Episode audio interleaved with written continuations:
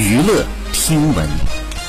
关注娱乐资讯，四月九号，针对于景天后援会打头策略引发的争议，于景天经纪公司发表声明道歉，承认在监督引导饭圈正向成长过程当中存在不足，将在后续运营当中逐步改进。于景天及工作室呢，绝对尊重偶像的职业性，坚决反对呼吁停止饭圈任何非理性的打头行为。好，以上就是本期内容，喜欢请点击订阅关注，持续为您发布最新娱乐资讯。